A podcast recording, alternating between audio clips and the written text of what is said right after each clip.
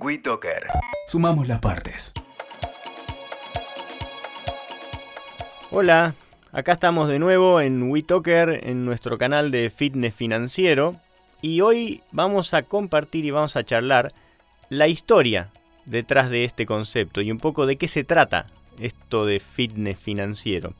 Quería contarles que esto fue creado como un espacio para reflexionar y mejorar la manera en que manejamos nuestras finanzas, nuestro dinero. Eh, ya hemos hablado en alguno otro de nuestros podcasts de que hay como una epidemia, ¿no? De analfabetismo financiero, si se quiere, porque es algo que no nos enseñan. Eh, entonces, como no estamos entrenados, así como otras cosas tan importantes que por ahí no, no venimos con el manual de instrucciones, sino que vamos descubriendo y creándolo a, medida que vamos experimentando y teniendo nuestras mm, distintas eh, experiencias de vida. Bueno, creo que hay un espacio grande y, eso es lo que busca mm, nutrir o, o ahí apunta esto del fitness financiero. Entonces el objetivo es generar conciencia sobre nuestra relación con el dinero y quizás también educarnos en aquellas herramientas que son necesarias para alcanzar una mejor calidad de vida en términos de eh, tener lo financiero encaminado, resuelto, ¿sí? o tu bienestar financiero. Y a mí me gustó, quizás algunos conocen, un, hay como un dibujo que hizo Leonardo da Vinci por ahí de, no sé, hace como cinco siglos atrás, que se llama El hombre vitruviano.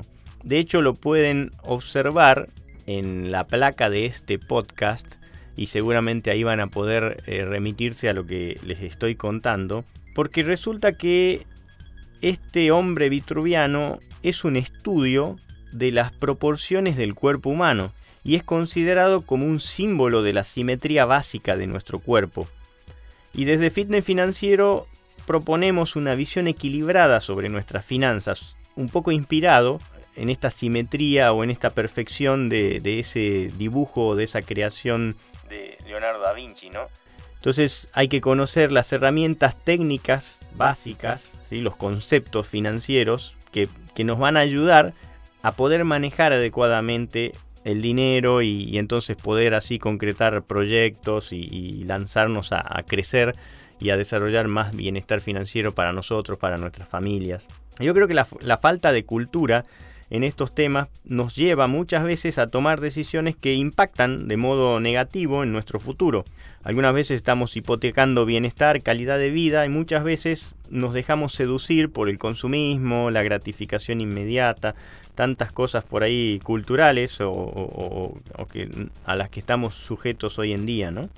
Y, y, en el concepto este de fitness financiero hay siempre una propuesta de mesura a la hora de procurar el dinero necesario para crear ese estilo de vida que, te gusta o, que, querés tener. Y en este sentido, fitness financiero no, no busca la acumulación de dinero y riqueza por el simple hecho de que tener mucho más dinero es mejor. De hecho, mm, me he topado y mm, sigo viendo eh, gente donde algunas veces pasa exactamente lo contrario, ¿no? O sea, cuántas veces en pos de conseguir el dinero deterioramos o descuidamos otros aspectos importantes de nuestras vidas, como ser la salud, eh, los afectos. A mí me ha pasado en mi historia eh, personal en algún momento donde estaba muy enfocado y muy dedicado a mi carrera profesional y a progresar económica o financieramente y eso me llevó a, a enfermarme e incluso a tener este síntomas físicos y afortunadamente logré por ahí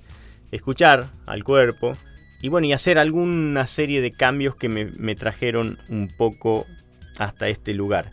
Entonces, esa es un poco la, historia detrás del fitness financiero, ¿no? Y, fitness habla de, que como que hay que trabajar, ¿no? Eh, no es un estado al que uno llega, esto es como ir al gimnasio, ¿no? Habla de entrenamiento, ¿sí? Para estar en forma, en este caso financieramente, es como que hay que entrenar ese músculo financiero y esto eh, implica eh, estresarlo un poco, ¿no? Desarrollarlo, desafiarlo para que cada vez puedas tu músculo financiero se anime a cosas más grandes, y, pero siempre con una búsqueda de equilibrio y de balance. No la locura de pasarnos de rosca porque eso es contraproducente, porque en última instancia el dinero lo vemos como, como un medio y no como un fin. Entonces es ese medio que te va a permitir concretar proyectos, llevar adelante tus sueños y tener el estilo de vida que realmente te gusta y te apasiona. Y esa es un poco la historia de, detrás del fitness financiero y lo que queríamos compartirles hoy. Nos vemos la próxima. Escuchaste Fitness Financiero con Fabián Fiorito. WeToker. Sumamos las partes.